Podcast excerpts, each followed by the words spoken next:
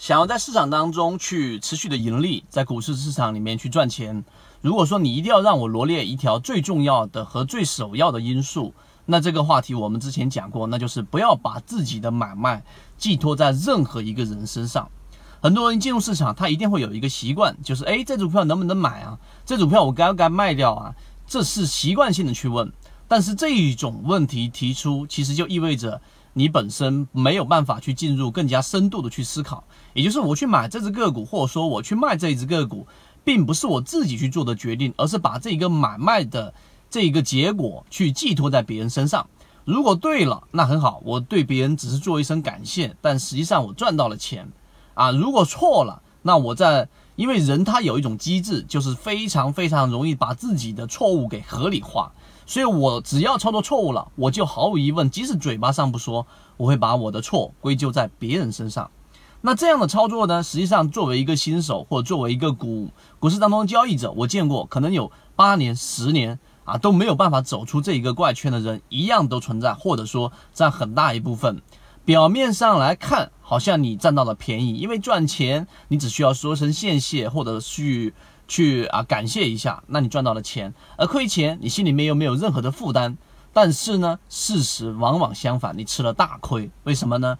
因为当你的这种行为长期的发生的时候，你会发现你的账户根本就是停滞不前。圈子从二零一六年到现在都分享模型，一方面是自己记录自己的交易系统，另外一方面可以帮助大家建立完整的交易系统。系统进化模型可以一步关注泽西船长公众平台，甚至大幅的缩水。为什么啊？我们把这一个话题再深究下去，其实原因在于，在你对的时候，你没有去深究为什么我这一笔交易是对的。从选股到买入，到整个持股的周期，一直到卖出啊，整个交易为什么是对的？那更重要的是反省，因为在交易过程当中，只要把账户从小做大，做过的人，他经历过的人，他就会知道，真正把账户给做大，其实并不是你的攻击力有多强啊。可能我一年到头全仓交易的次数非常非常少，但大部分时候我是避免掉了亏损。那么当你一旦犯错的时候，学费也交了，但是却没有做任何深入的去。反省到底我为什么这笔交易是失误的？为什么这笔交易我是亏损的？为什么这笔交易我明明已经出现卖点，但是我却没有做出任何的卖出信号？仅仅是因为你问的这个人告诉给你，嗯，没问题，你还可以持股，所以你就一直拿着这一只股票。所以当个股一旦出现了亏损，人的机制就会产生了反应，你就会把所有的问题，甚至于你把所有的操作全部归咎于那个人身上，可能。你就是少了一个求助的对象而已，但实际上你却产生了巨大的亏损，同时你交了学费却没有获得任何的经验。这也就是为什么我们做这个圈子的一个原因，就是无论你是操作对了还是操作错了，我们都会去深究其中的交易原因，无论是从心理上还是交易系统上。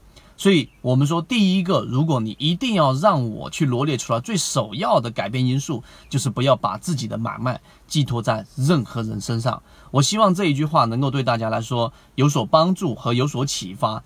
当你走出了这一步，其实方法路径就是殊途同归，最后你一定能做到啊，持续稳定盈利的。但这一步如果不踏出，或者这这个观点你不理解，可能就再也没办法走向持续稳定的盈利了。好，今天我们就讲这么多。